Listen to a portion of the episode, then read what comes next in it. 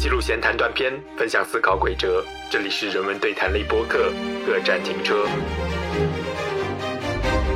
有一句话比较精辟啊，他说就是我写的都叫锐评啊，你写的都叫小作文啊，我说的都是对的，我不管写多长，那都是掷地有声，那都是呈堂证供。但是你说的不管有多短啊，那都是小作文。写作能力越强，更容易被认为是这个人的说的内容更具有事实性。为什么呢？因为他更讲逻辑，他的用词更加准确，那么他的文章自然会更有说服力。啊，大家可以去关注一下，就是你每写到语文作文的时候啊，上面都会有个要求啊，要表达你的真情实感。对吧？哦，这个词肯定是会有，对吧？那为什么老师要强调表达你的真情实感？那说明这个东西很难写出真情实感，才会被要求，对吧？啊，对对。但是另一方面讲，如果你真的表达真情实感了，那你的分数可能不会很好看。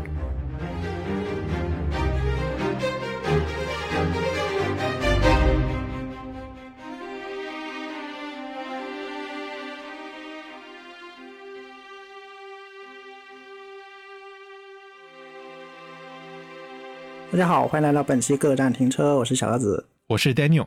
大家好久不见啊！啊，今天我们来聊一个网络热词，上网的朋友应该对“小作文”这个词并不陌生啊。小作文经常出现在各种社会热点事件的争议里面，在网上我们都能频频看到“小作文”这个词啊，这个词就很勾起了我们的兴趣，我们觉得这个是拆解某些我们习而不察的观念印象的一个绝好的切入点。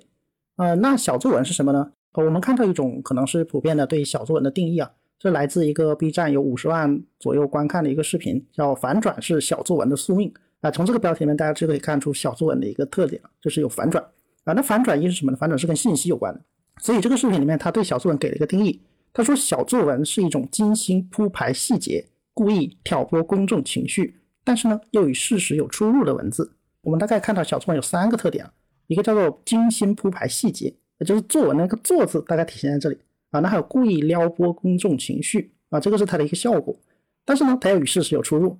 这个是一个大家可能会这么认为啊。哎，可是我们也看到很多人对小作文可能不这么想。不，哎，那不知道大家你听到小作文的时候，你第一反应是什么呢？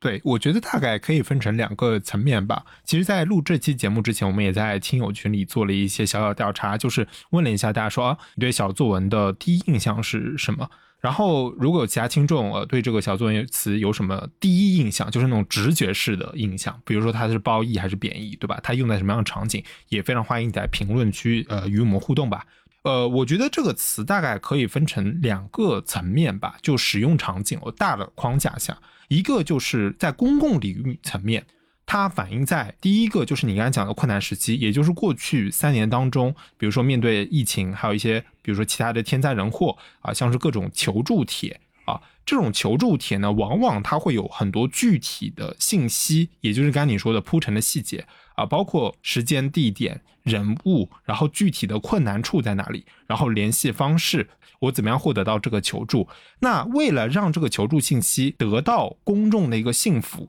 让别人相信你。信息细节一定要尽量的准确，尽量的丰富，这样别人才会在茫茫的信息之流当中去相信你。所以我觉得这个最早使用的很普遍的这个小作文，我印象当中好像是来自于这种求助帖，后来慢慢传播到了其他的一些呃领域，比如说像是吃瓜群众非常热衷的一些娱乐明星的八卦，往往就会出现非常多的小作文，而且就是你刚才讲的这种小作文，往往还就是不停的反转。比如说，呃，男方说了写了一篇小作文啊，女方又回击他，然后又回击又回击，而且这个当中不仅是双方当事人，还涉及到双方的什么经纪公司，然后底下还有粉丝的骂战啊，还有呃吃瓜群众在旁边的客观的分析。一个这种明星的公共事件一出来以后，就多方的角力啊，就通过这种小作文，大家去。呃，摆很多事实啊，是呃可能不是事实，当然有可能是捏造的，对吧？然后什么律师函就出现了啊，所以这个时候往往是小作文集中爆发的呃一个时期。那我觉得从这种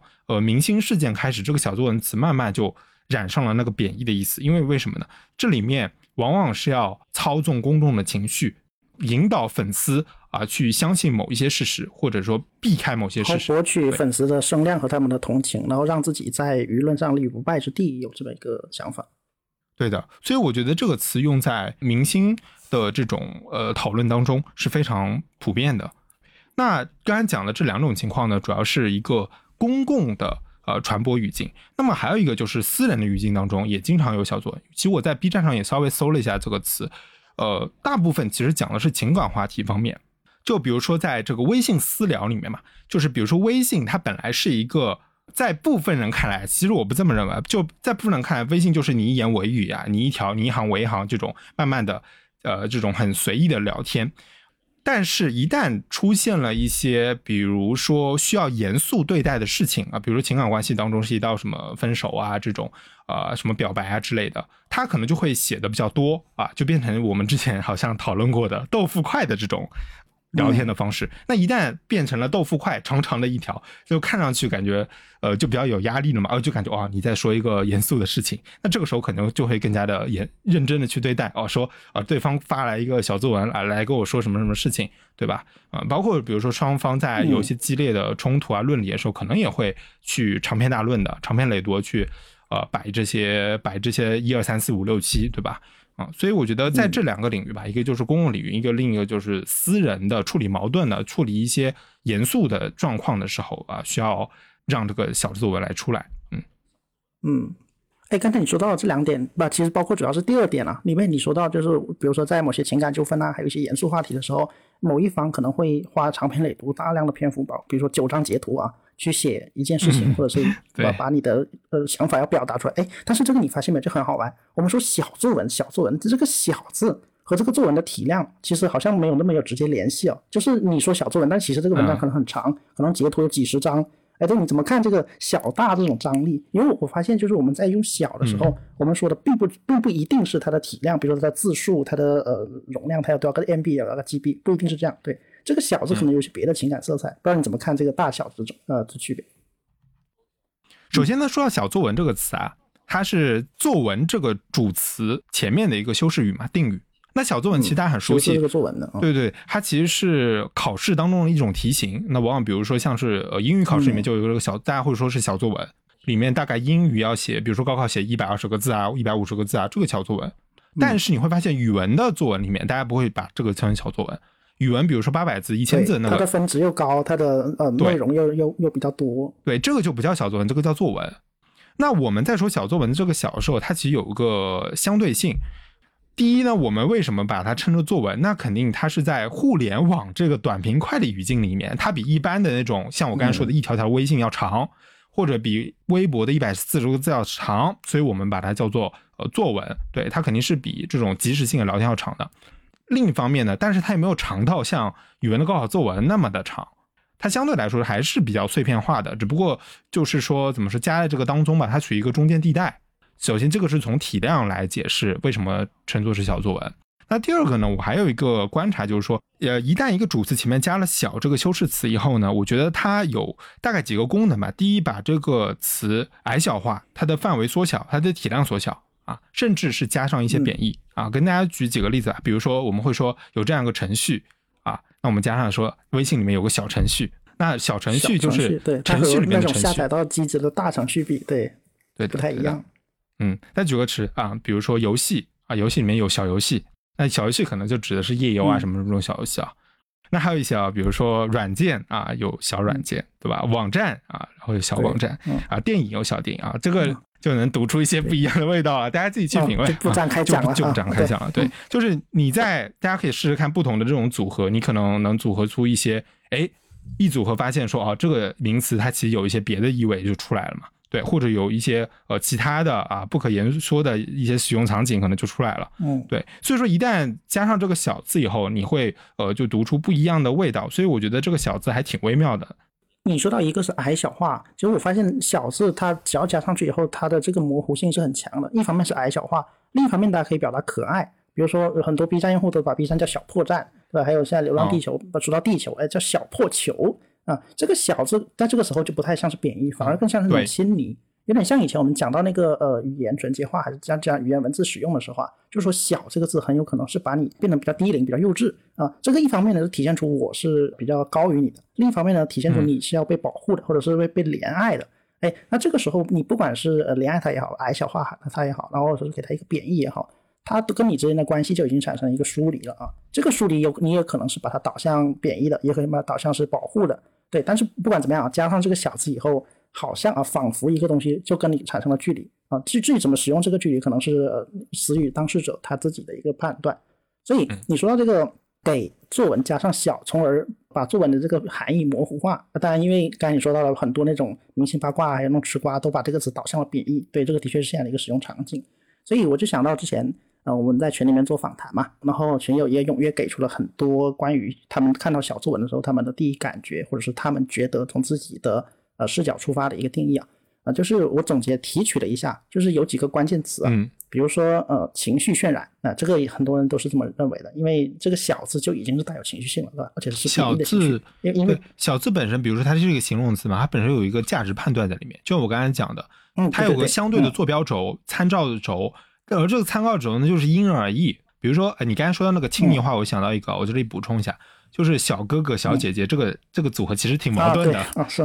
跟小作文我觉得有点相似。就后面那个主词，它其实是小哥，对我们叫我们说外卖小哥，不说外卖大哥啊。但是我觉得小哥这个有个就是怎么说呢？就像我名字前面加个小，有时候小什么什么，要姓氏前面加个小，就是有点称呼这种感觉。小黄，对。但小姐姐、小哥哥，感觉就是说，他明明是比你年长的，但是你要加他小，就是刚才你说那个亲密化的感觉就出现了。嗯，对，这呃，这个是一个情绪渲染的方面。那还有一个就是贬义，对，那情绪渲染的什么情绪呢？对吧？肯定不是激扬的，肯定不是积极向上的情绪，而是贬义的。比如说，他是为了骗取流量，他是为了骗取点击，或者他是甚至不惜造谣，然后发布一些虚假的事实。然后甚至有点小题大做的这样一种贬贬义的感觉，很多人都会认为说啊，这个小作文虽然它小啊，不管它小不小，对吧？哪怕你单篇小，但是如果你连续发个十几二十篇，好像也不是很小了。但是不管怎么样，因为你的这个体量上和你的这个性质上好像有点瑕疵，那么你要表达的内容就往往那不是很站得住脚，对吧？比如说你的事实考证可能存在一些瑕疵，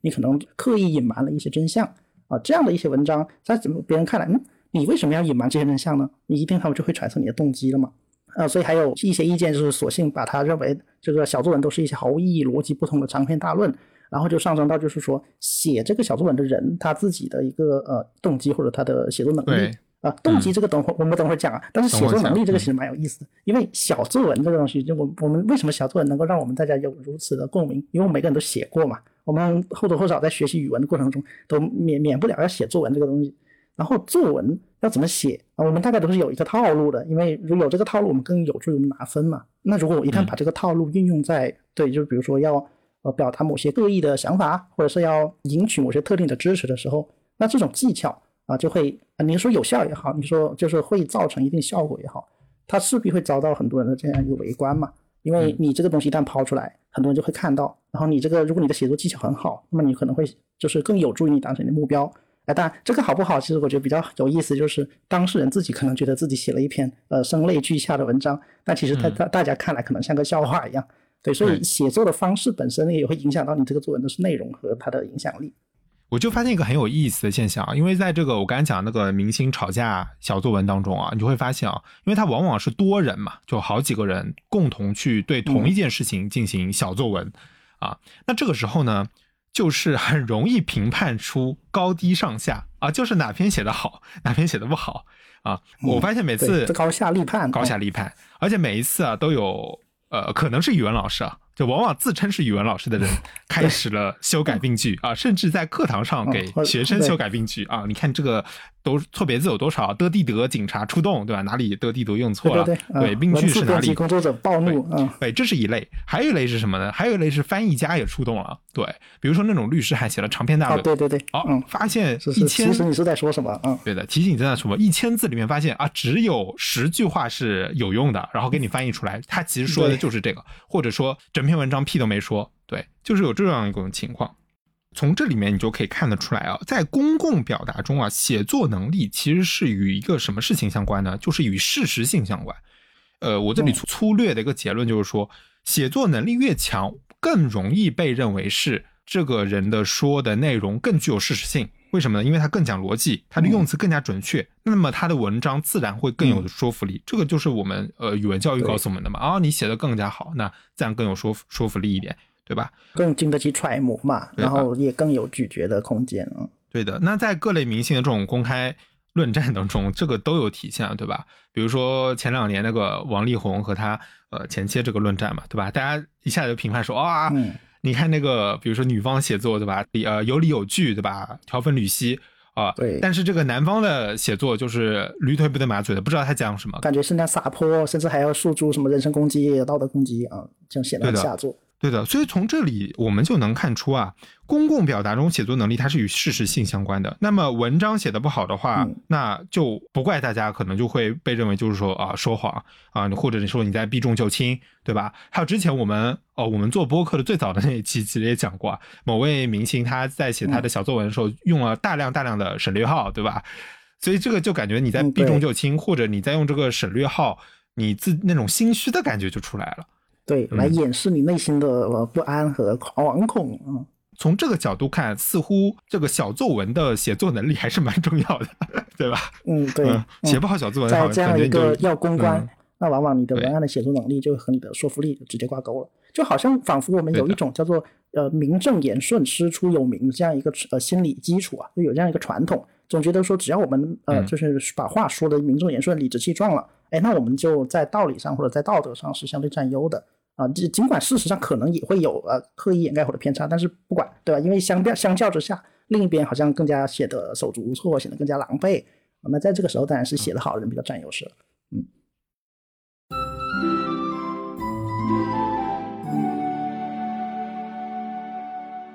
其实当时勾起我想讲小作文这个词这个欲望啊，是基于当时疫情之下很多求助信息嘛，包括那时候还有什么水灾啊，还有其他一些呃呃各种天灾人祸。在那样的时候，很多求助信息就会被发在网上嘛，而这个时候，很多人去指责那些求助信息是在写小作文。对我觉得这个事情，我觉得可以单独讲一讲，是它和明星八卦还是有区别的。因为刚才我们说到，在明星八卦的文案公关里，啊，你的写作方式和你的文案创作，它是一个技巧，它是一个策略，没错。可是，在刚才我说到这样一些灾难中，一些求助信息中，求助的当事人可能并没有。不是并没有，他们真的没有那样的资源，把去思考怎么的什么遣词造句，还去请文文案文公关公司，他们都没有这样的能力，他们只能把自己最真实的、最直接的这样一个感受和遭遇把它写出来。哎，而这个东西就是被很多人指责为小作文了。呃，就就像刚才你说到了，小作文当它成为了一个贬义词的时候，这个贬义词套到了那些需要发出求助信息的人身上的时候，对吧？可想而知，很多求助信息就会被淹没，或者是被呃否定，或者是批判掉了。呃，当然，当然，我也知道，就是很多有反转，对吧？比如说，很多人也是夸大其词啊，或者是捏造事实啊。比如说，呃，他们在要争夺有限的医疗或救助资源的时候，对吧？他们为了让自己有更多的道德优势，他们就会把自己的呃灾情或者困难渲染的更加严重。对这个后来，如果对事后如果真的有什么福尔摩斯、列文虎克去把它考证出来，的确是会看到事实和他所说的是不一样的。可是，对这里就是我想继续讲的这个问题，就是。呃，从这样一些对小作文的不同观感中，我们可以看到啊，我们对小作文这个词的一个把握可能不是那么清晰明确。就每个人都会根据自身的这样一个语境和经历，会从不同的侧面和角度来理解和使用它。嗯，就我们大概看到，对刚才看到小作文的出现场景，就是明星、绯闻、八卦、情感生活、呃社会热点这些求助信息。呃，不管对小作文有持有怎样一个看法吧，就是它既然成为了个贬义词，对，如果不是很有。呃，语言纯洁思想的，大概也不会去说想为它翻案什么的。我们就把它当成一个对于像刚才说的，对于信息的这样一个捏造或者是动机的揣测这样一个词来用的时候，问题在于说，嗯，我们都对这个词或者都对小作文有意见的时候，什可是什么是小作文，往往在这一点上很难达成一致。就像刚才说的，我看到一些呃求助信息，一些求助帖，可能一部分人觉得啊，那不是小作文，那是真正的，那是他们很急需的求助信息，而另一部分人他们不这么认为。啊，两拨人当然有自己的呃那个支撑和他们的理由啦，比如说认为这是真正的求助信息，哪怕他们在像刚才说的，在事实上、在动机上可能有一些瑕疵，但是呢，这个求助是真的，对吧？如果能帮到人，那又何妨呢？啊，他们可能基于的是他们身边的一些困难，比如他们亲身经历的困难，他们身边遇到的这样一些类似的困难，他们得出啊，即便这个人在表述求助信息上出了一点不不太妥当的地方，但是也是能接受的。哎，可是另一拨人不这么认为啊，他们觉得。只要你这个人在发出发布求助的时候，你有一点点的不符合呃规章制度啊，或者说怎么说，就是他们总有一种完美受害者的想象，对吧？就是你这个受害不是那么完美，你求助的方式不是那么完美的时候，那么你的整个受害包括求助都是在道德上站不住脚的，都是不值得同情的。对，这是一个很我们看到的一个很激烈的在社会撕裂中的一个很明显的一个争议。对，不知道你怎么看待这种纷争？对，因为他在。呃某些事情上，小作文这个词的确是一种怎么讲不太公平的一个指责吧。是，呃，这里我补充一下，你刚才说明显有公关公司去帮他们写文案，这些求助者没有。嗯，呃，那这里的话，其实引起了很多争议啊。之前就是在某些那种求助 App 上面，第一是这个平台方他克扣了大量的这个捐助款，呃，最终要分成嘛，分多少趴忘记了，反正分成挺多的。第一点，第二点呢，就是专门有真的有团队、公关团队、文案团队去帮这些求助者写小作文，对。就像明星团队有公关、有有文案一样，那这些有些求助者，或者甚至有些人，其实他并没有特别需要帮助，他没有到达那个标准，但是他也通过这种渲染，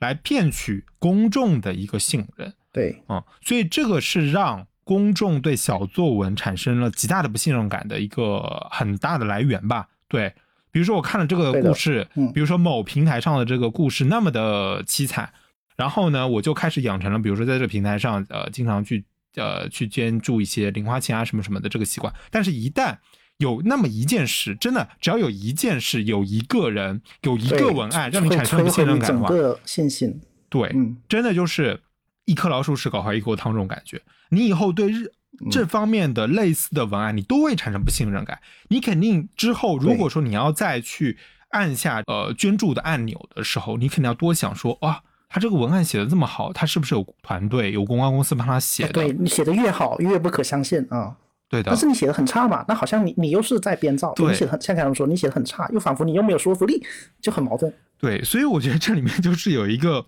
有一个张力在那里，就是说刚才说那个关系嘛，就是你写的文章更好，其实是更容易让人家相信的，更容易让人家觉得是事实的。因为其实文章写的好，里面呃。不仅是修辞嘛，因为我们往往觉得文章写好就是修辞，其实不是，它里面有逻辑关系。就你逻辑关系如果成立的话，对，更让人家信服，也更加符合事实。对，但是有时候其实你想，一个求助者，比如尤其是那种不具有文化资本的一些求助者，比如他生活在农村，然后甚至有些人他的呃识字都成问题，或者写文字成问题的话，他没有办法直接的发出这种信息，那这个时候他怎么办呢？对不对？他没有办法写出很好的文章，说他怎么办呢？如果委托第三者代发求助信息的话，那这个过程又会出现对很多揣猜疑、很多揣测。是的，有时候没有办法，他就只能去求助这种第三方。对，那第三方在写作过程中，他对于事实的呈现肯定不会像直接亲历者写自己的故事那么的准确。所以我觉得这里面就涉及到很多很复杂的一个问题了。这里就讲讲复杂了，就是说它涉及到比如说平台的规范。然后呢，包括这个第三者他的一个道德良心，对吧？他到底要怎么去，他的写作方式怎么样的？还包括什么事实核查机构啊，还有这个社会整体对整个呃是氛像信信任氛围的一个营造，反正就很复杂的关系。嗯，是的，是的。而当我们一旦认定这个小作文这个词是贬义，其实我也觉得它贬义的成分比较大。对，这个我们之后再讲，因为作文这个词有一点贬义在里面。对，或者说也不叫贬义吧，就是说大家有一点不好的印象，或者说一些。呃，恐惧的记忆吧，对对对，恐惧，对对，PTSD 啊，对这种感觉。但是我们一旦用这个把这个词定性为贬义的话，你会发现，那如果说你用这个词来去形容那些求助者的信息，或者我我之前有被说过，就是比如说呃朋友圈什么爱发一些小作文什么，因为有时候会评论一些事情，嗯，对，评论一些文章，因为我不太说自己的事情，但是我会评论一些社会的议题啊什么的。大概也就两三百字，在我看来根本就连作文都不算，就是几句话而已。对，但是有些人他说，哎，你好像很很喜欢在朋友圈里面写小作文。那我我真的这个时候我没有办法判断他到底是在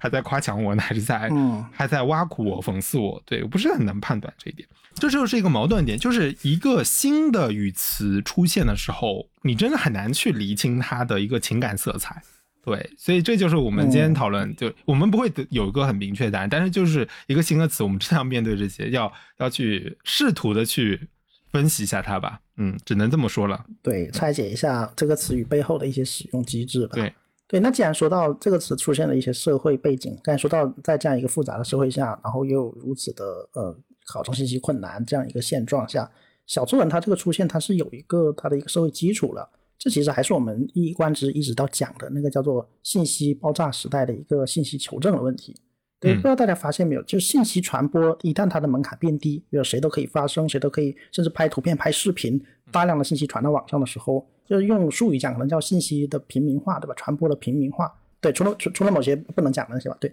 但是大家都可以发声的时候，导致了说人人都有表达自己观点啊，甚至不是观点啊，只是提供自己的视角的这样一个可能。哎，那这个时候就会有一个很有趣的现象，而我不明白，就我没有看到的说法，就是我觉得是叫罗生门化。对，不知道大家看过芥川龙之介那个罗罗生门那个小说，就是他们对同一个事件的描述是呃千千姿百态的，是形态各异的，每个人都可以从自己的视角出发，然后提供一个描述。呃，当然结局是怎么样，这个罗生门这个小说没有给啊，就是只能大家自己揣测了。你看，就连呃小说或者是连罗生门这样一个呃比较小的一个刑事案件，它都尚且没有定论。那现在信息爆炸时代，那么多信息，那么多的反转，又有那么多的侧面，在这样一个环境下，我们看到一个信息的时候，我们真的有能力或者说有余地去考察它的真实性吗？如果考察真实性都成了一个奢望，那我们接受到的可能更多的只是一种情绪。一旦我们把真实性悬置了，对吧？真实性我们不考虑了，那我们针对的这个信息所发表的看法。无疑就是对一个一种叙事或者某个故事的一个评价，就像我们看《罗生门》的，那个张三说了一个故事，然后我们义愤填膺；李四说了一个故事，呃，李四李四说了一个故事，然后我们又声泪俱下，对我们就会变成这样。就是梁文道经常说的嘛，我们的情绪像在坐过山车啊，可能早上兴奋，晚上又失落。对，这也是一开，这也是一开始说的，就是小作文的反转力量。因为如果你真的把小作文当成一种故事，当连续剧一样真实的叙事来。对，来看的时候，你就会发现以前在看电视剧，今天一个一个故事，明天一个故事，这个时候作文就有点像剧本啊，就是哎，我们看不同的剧本，就会觉得说，你刚才讲到那个信息核查的问题啊，我就想到非常多现在那个新闻传播学者其实都在讲一点，就是说我们现在这个自媒体时代，就人人可以发出自己的声音的这个时代啊，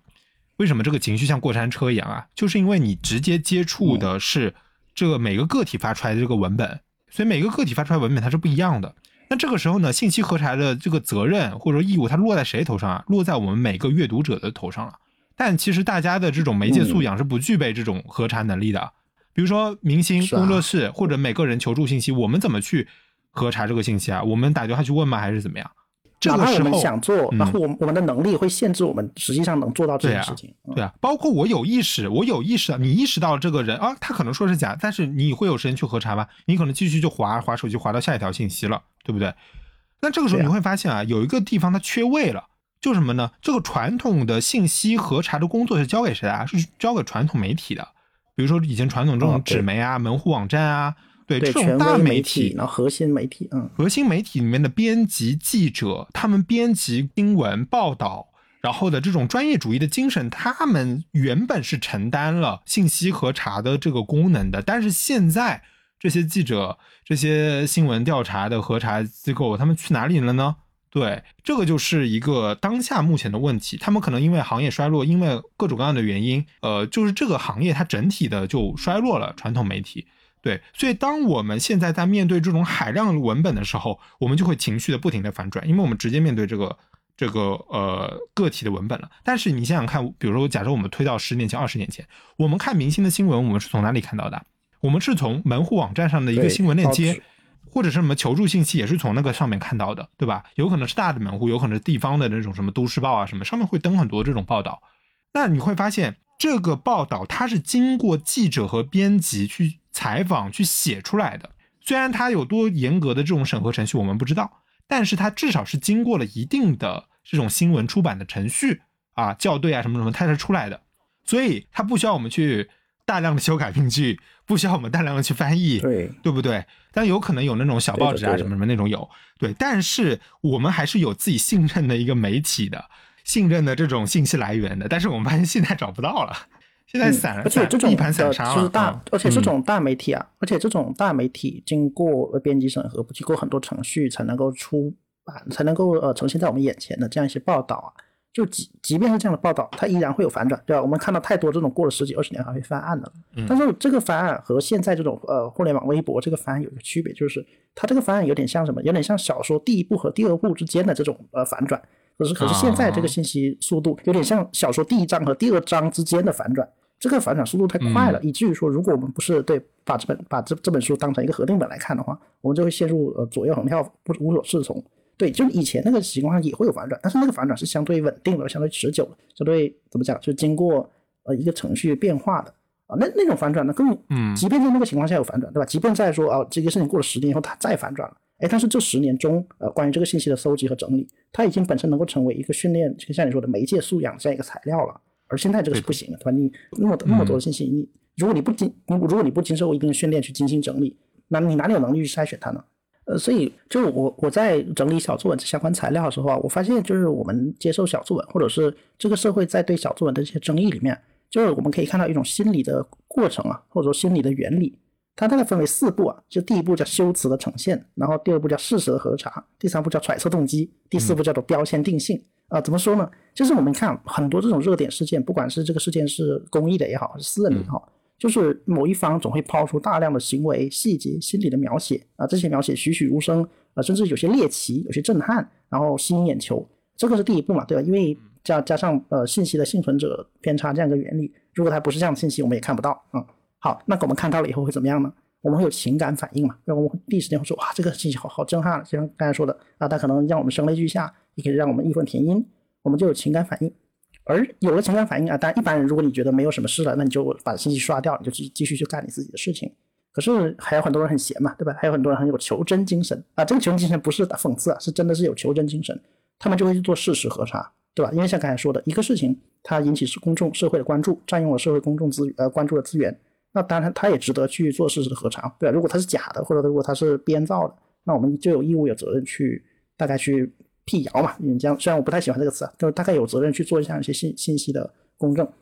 啊。那么这样这个时候就会有两个结局啊啊，如果这个事情是真的。啊，那当然它就会形成传播效应，对吧？就所谓实锤啊，实锤这个词在这个时代好像是很有力量的一个词，那它实锤了就传播开来，或者是什么定性。？还有一个词官宣，啊，对对对，实锤官宣。呃，但是不管怎么样，这些就仿佛是加官加冕，对吧？就给他戴上了一个皇冠啊，这个事情就是可以被定性了啊。那还有另一个结局，对吧？就是刚才这个书说的是这个事情是真的，他就被加官加冕了。那另一个结局是，如果这个事情是假的怎么办？对吧？就像刚才说的，最后发现啊是一场骗局啊，是他们自导自演啊。那这个时候就我们会产生一种传播者的一个形象的负面崩塌。怎么说呢？就是那这个人，你看他的可靠程度就下降了，他说的话还能信吗？狼来了，对吧？就下次他再说类似的话。呃，或者不是他说，就像刚才说的，你看到类似的求助信息啊、同样的文本、同样的格式、同样的套路，你会说啊，不过就是再一次重演而已嘛，对吧？然后这个时候小作文这个标签就会被强化了啊、就是即便即便啊，就是小作文这个词一开始它有可能是中性的，甚至是呃可爱的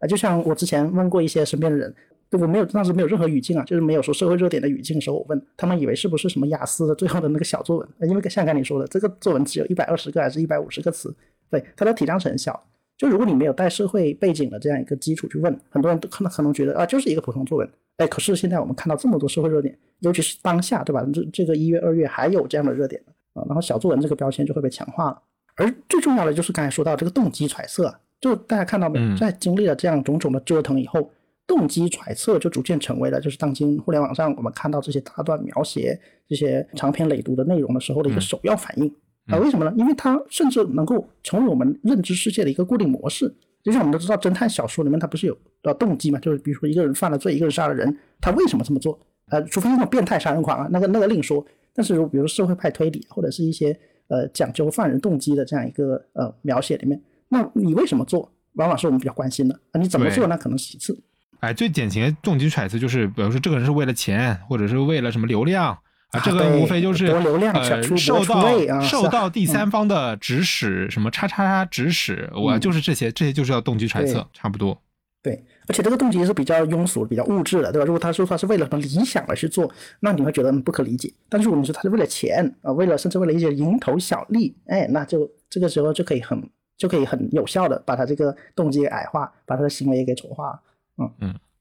好，不管怎么样，那我们呃，如果当我们把目光聚焦在动机上了以后啊，那之后呢，当我们接触到这些大量呃劲爆的这些信息的时候，与其啊我们去一一核查事实的细节，呃，像刚你说的，我们核查事实既有成本上的考量，也有这个整个环境上的一些限制的时候，那与其我们去核查细节，我们不如就从信息发布者的身份入手，对吧？因为实际上这个的确是有效的。就像之前我们在评论某些耸人听闻的事情，像某些呃什么实验室，对吧？某些事情的时候，我们就看看这个事情是谁在转发，谁在发布啊、谁在传播，谁在怒吼而灌啊、但这个词用的不太好，就谁在享受这个信息的传播的时候，我们很可能就从信息发布者的动机啊和他的身份上，就已经对这个信息呃起起到了一定筛选作用了。同样的，这种对信息的事前筛选啊，从动机上对信息的筛选，能够构成我们判断很多这种互联网上惊这些惊爆信息的一个基础的时候啊，揣测可能动机就能够让我们快速的为某个事件或者热点的定调或者定性。啊，这个就像刚才说的，当我们把信息划走的时候，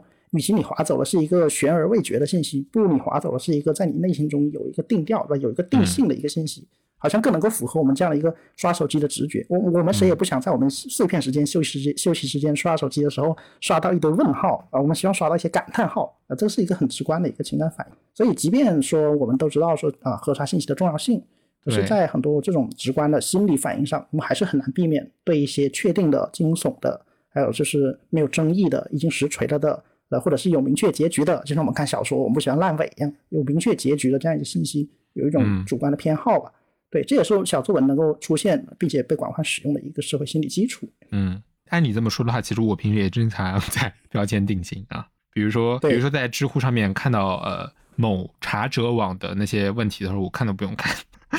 这就是有个标签。对，还有他他那底下那些回答。他的那些呃受众，当然里面有些也是还可以的，但是很多就是最开始那一批，对我看都不想看。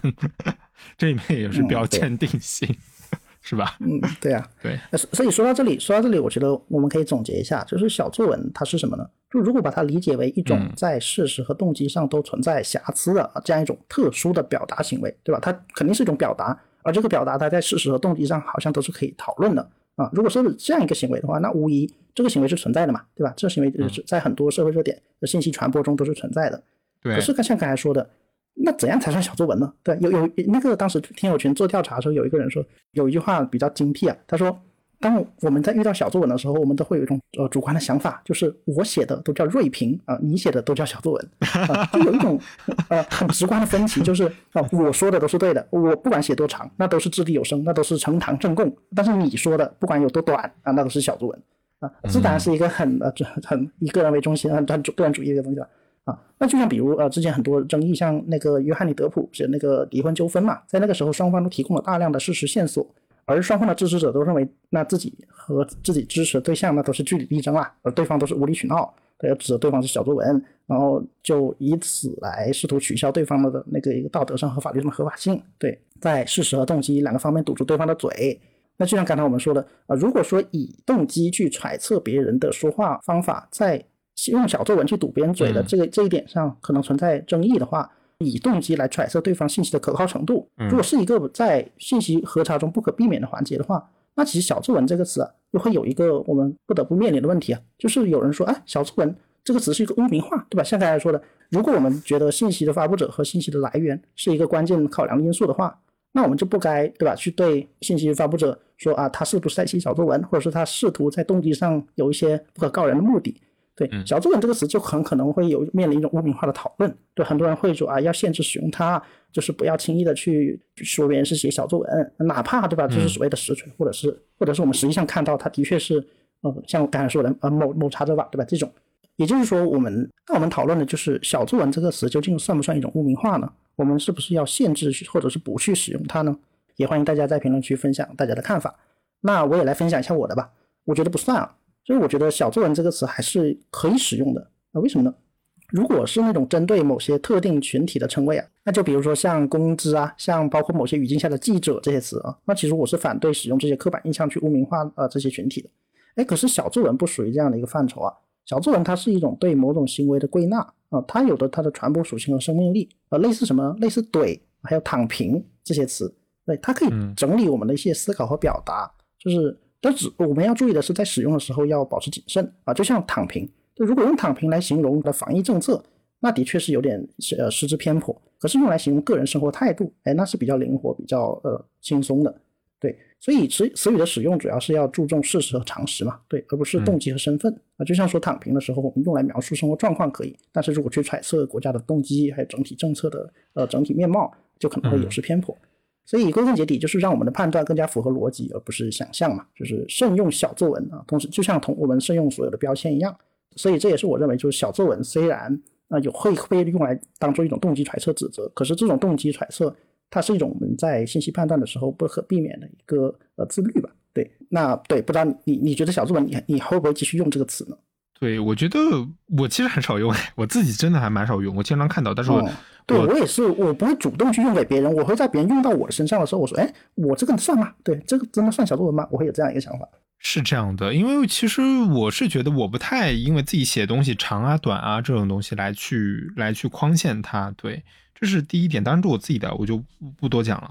我的观点是，我觉得是不能去抵制它，而是像我们今天这期节目一样，我们试图在厘清它的概念，还有限定的它的一些使用场景、啊，差不多是这样。因为这个词它本身内涵上就包含了一些怎么说污名的因素吧，包括我刚才前面讲到说，作文这个词本身有点令人不快的回忆，就对于大部分人来说，可能写作文它本身是一个比较痛苦的一个呃回忆，对对或者说还有就是呃嗯伪装或者是一些就是矫对揉造作，对，经常会有人把作文和虚假联系在一起，这也是为什么对说是这样的这样对，虽然我自己就是作文还是帮我很多，啊，帮我拉分，但是呢，还是有不快的回忆。是是指什么方面呢？大家可以去关注一下，就是你每写到语文作文的时候啊，上面都会有个要求啊，要表达你的真情实感。对吧？哦对对对这个词肯定是会有，嗯对吧？那为什么老是要强调表达你的真情实感？那说明这个东西很难写出真情实感，才会被要求，对吧？啊，对对。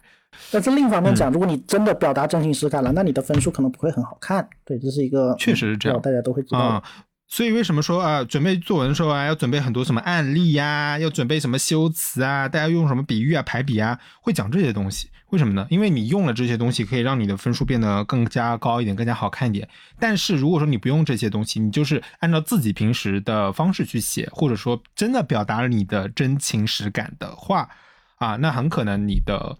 呃，你可能会被老师直接揪出去，对吧？这个时候你就会发现说，作文这个概念本身它就有一个矛盾性，一方面它要求你真情实感，但一个方面你又要适配考试这个语境，对吧？你想要拿到高的分数，那这个时候你可能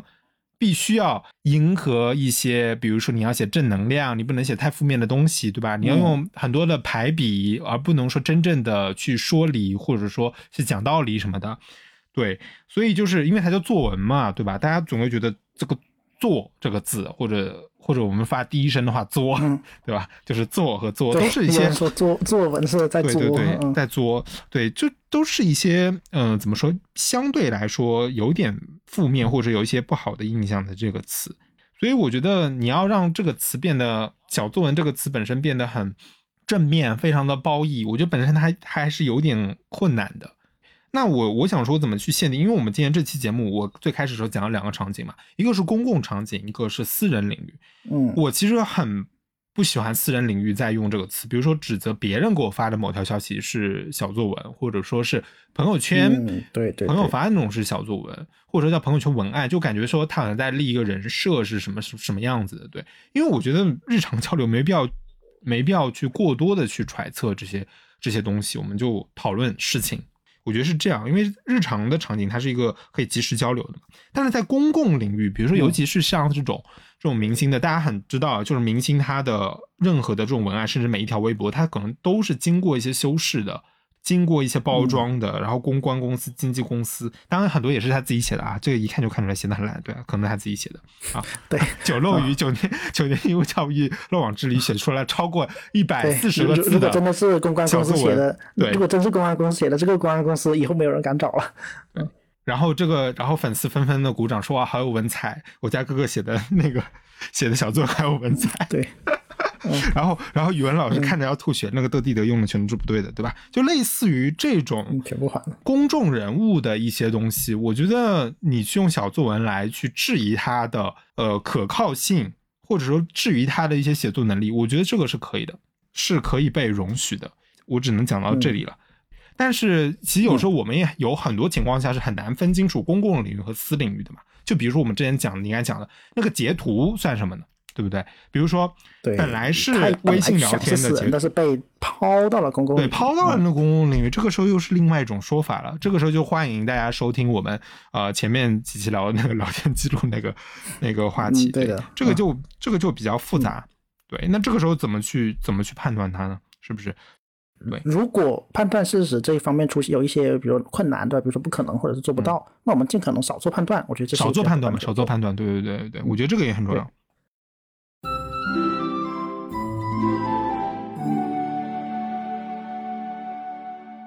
哦，而且你既然说到这个社会公共议题啊，就是那最后我想补充一个关于社言论边界的这样一个问题啊，就是我们知道小作文固然是一种呃有存在瑕疵的特殊表达行为啊，就是也会用这个去指责它，可是我我们就不能打着因此打着说取缔小作文这样一个旗号去禁止人们发声啊，我觉得这个是需要警惕的。就是就算某人某次事件的言论啊，最后被实锤说啊是什么添油加醋、笔法拙劣是小作文，或者说他本来就是在嗯动机上有不可告人的目的啊，可是我们不能因此就限缩这个言论和表达的空间啊。就是之前在疫情就是静默还非常严重的时候，对吧？很非常困难的时期，有人指责网上那些分享各自在这个嗯艰苦时期，在在静默期间。的困难生活的人，我指责他们是在写小作文，对吧？比如他们家里面又怎么了，然后又买不到东西啊，啊，然后主张禁他们的号，对吧？说他们就是呃传播不良的声音啊，而还说什么地刀子啊之类的，递刀子，呃，对，那那那个就对，那个那个是涉及到对的内外的这种。然后而有趣的是呢，那现在我们看到在政策放宽了，然后那个情况也变了。而又有人指责那些发布在这个放宽政策下，比如说亲人啊，或者是最近不过年啊，然后家里面有一些什么，对吧？有一些被比较不好的事情发生，呃，指责这啊，然后发生了一些比较痛苦的事情，有人会指责这些人，他们也是在写小作文啊。啊，尽管这两拨人未必是同一拨人，但是我们也可以看到这种指责对方发布一个可能自己不喜欢的信息啊，即便这个信息是真的，或者是很大程度上是有事实依据的，指指责这些人他们是在写小作文。如果一就因为这样一些事情去呼吁禁止小作文，或者禁止，或者去把写小作文的那些人都请采取管制措施，那我觉得还是太因噎废食了吧？就因为就算一个事情它真的是想哗众取宠，它真的是在事实和动机上有瑕疵，我们也可以通过像刚才说的少做判断，以及诉诸更广阔、更加完善的这样一个信息核查、事实核查的这样一个机制吧，去让这个事情得到一个它应有的判断。就是哪怕我们不做判断，这个事情至少也不会成为我们信息的一个污点。这大概就是我最近在呃研究拆解这个词的时候的一些心得吧。嗯，对的。而且你会发现，小作文它只在互联网的场景用啊。你平时啊，你在对正式场合你用来指责别人不太好吧？对啊，比如说在那任何的纸面东西，没有人会指责这个东西，因为纸面东西本来就很长，对吧？大家都是长篇大论，或者说长篇大论了，或者说长篇大论，但是没有人会觉得说。用小作文这个词，对它其实是一个非常互联网的一个词嘛，对，所以从这个地方也能看出某一些变化。我是感觉，对这个变化呢，就是像我们经常看到别人用那个什么苹果的那个备忘录写的嘛，就写了一大堆那种文字啊什么什么的。哦，对，就是有时候就感觉说，好像就是我们在这个互联网语境下，长的表达其实也越来越多的出现啊，我觉得是这样的。其实早期互联网都是很长的啦，那个论坛时代那长的不得了，写那种游戏攻略都是写了连载的，都是 以前都很长的。现在只是它更加碎片了，你要把它拼起来才觉得它长。就是说，呃，我们从互联网时代到了移动互联网、手机上的这个时代嘛，手机的这互联网又发展了，现在差不多十年了啊，然后感觉又开始变长了，大家开始用截图了，对吧？用什么长截图这种时候才能把那个一段话说出来。我倒反觉得从这个角度上看，好像还是一个。呃，怎么说呢？系统性更加完整的表达出现的一个怎么说好的事情？对，换个角度看的话，嗯嗯，那差不多这个就是呃我的刚才临时想的一个一个一个想法。好的，那我最后总结一下啊，就是我们今天从小作文这个词，因为它是个新词嘛，我们先拆解拆解说啊，它有这个限定语叫小啊，小代表了什么？然后作文啊，作文大家有什么印象？然后呢，我们说一下小作文的不同的一些使用场景啊，像是公共方面，还有私人领域啊，各个方面。那在不同的领域呢，其实我们不同使用场景，我们每个人对它的一个印象是不同的。但总体来说呢，感觉上还是贬义的啊，负面的意思是比较多的啊。那你刚才也总结了这个小作文的这个心理原理啊，大概经过了这样几个阶段吧。一个就是修辞呈现，那就是这个就是文字水平的高低啊。那然后呢，我们看了这个文本以后呢，我们需要有一个事实的核查。当然，这个核查不一定。不可不不一定是我们每个人自己做的，有可能就是说交给了相关的公众号啊啊，甚至是营销号，有时候也会做，对吧？这种事情对啊。那最后呢，我们看了这些核查或者看了一些所谓的实锤的文章之后呢，我们就会做一个动机的揣测啊。这个其实有时候没有办法避免，它真的是在呃这种信息洪流当中，我们去做一个迅速判断的工具吧。有时候是这么讲的，对对对，避险的一个行为。是是这样的一个状况，对，或者说我们就是标签定性，对，差不多是这样的一个原理吧。好，那最后呢，我们也是讨论，对吧？到底小作文是什么？我们怎么样去界定它？然后呢，我们是不是应该避免去使用它，还是说，呃，继续从负面的意义上去使用它？那这里我们的观点也是比较一致嘛，就是说，当然是可以继续使用的，只不过呢，我们更加把这个词限缩在某一些场景上会更加好一点，而排除掉那些，比如说真的是通过自己的。呃，列出一二三四，表达自己的观点啊，为某些群体发声，或者说是求助啊，这种情况下，我们可能会去避免使用呃小作文这个词，或者我刚才讲了嘛，我私人领域我尽量不不会去使用，或者不不去说自己的那种朋友圈啊什么那种小作文，对，差不多是这样吧，嗯。啊，也就是说，其实不管在面对什么样的环境下吧，我们的媒介素养还是比较不断的提高的，因为不管我们面临呃，因为不管我们如何。重视我们的信息获取，依然还有像潮水一般的信息要把我们淹没，所以我们还是不得不提高我们的警惕啊。好的，那本期内容就到这里，欢迎你在各大声音平台上订阅我们各站停车啊，并且在评论区听友群与我们互动，也欢迎你呢在爱发电上为我们打赏。我们是一档啊有关读书、语言文学、社会文化的人文对谈类播客。那本期内容就到这里，我们下期再见，拜拜，大家拜拜。